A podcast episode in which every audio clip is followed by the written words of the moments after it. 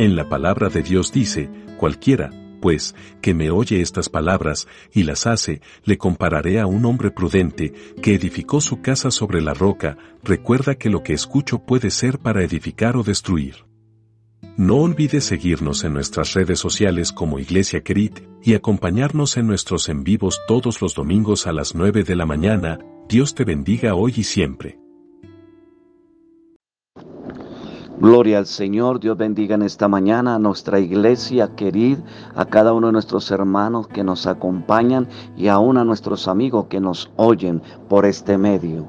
Doy gracias al Señor porque después de un fin de semana, Dios nos ha regalado un día más para poder adorar y glorificar su nombre y poder ver sus promesas cumplidas para nosotros. El Evangelio de Lucas capítulo 2, verso 25 al 32 nos dice de la siguiente manera. Y aquí había en Jerusalén un hombre llamado Simeón, y este hombre justo y piadoso esperaba la consolación de Israel, y el Espíritu Santo estaba sobre él y le había sido revelado por el Espíritu Santo que no vería la muerte antes de que viese al ungido del Señor.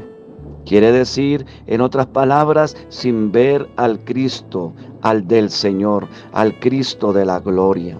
Verso 27 dice, y movido por el Espíritu, vino al templo, y cuando los padres del niño Jesús lo trajeron al templo para hacer por él conforme al rito de la ley, él lo tomó en sus brazos y bendijo a Dios diciendo, Ahora, Señor, despide a tu siervo en paz conforme a tu palabra, porque han visto mis ojos tu salvación, la cual has preparado en presencia de todos los pueblos, luz para revelación a los gentiles y gloria de tu pueblo Israel.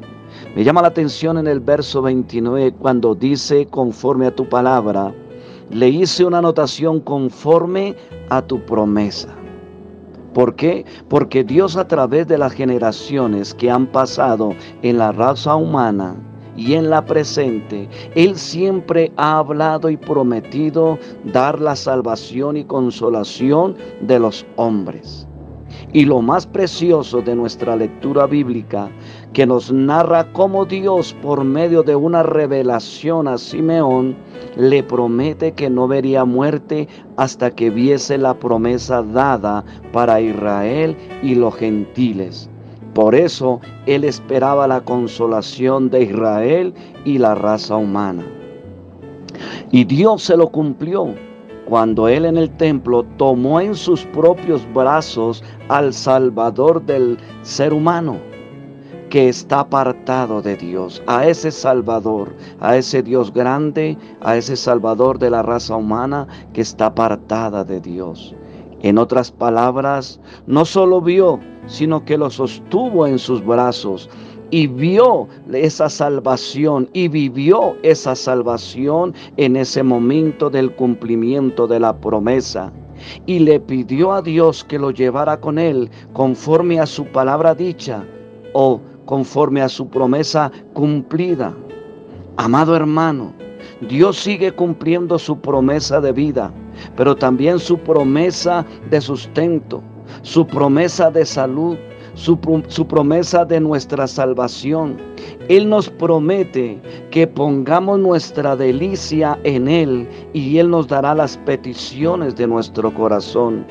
Que confiemos en Él y Él actuará y Él hará su justicia como luz.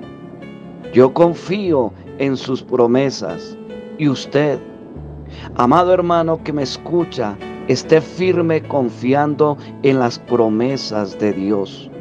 Pero amado amigo, usted que me escucha hoy en esta mañana, no sé cuál sea tu situación, pero para que las promesas de Dios se cumplan en tu vida, tú debes creer que Jesucristo es el Salvador, así como Simeón creyó esa promesa, sostuvo en sus brazos la salvación de la raza humana, así Dios quiere que tú le creas hoy para Él poder desarrollar el plan que tiene para tu vida y cumplir sus promesas.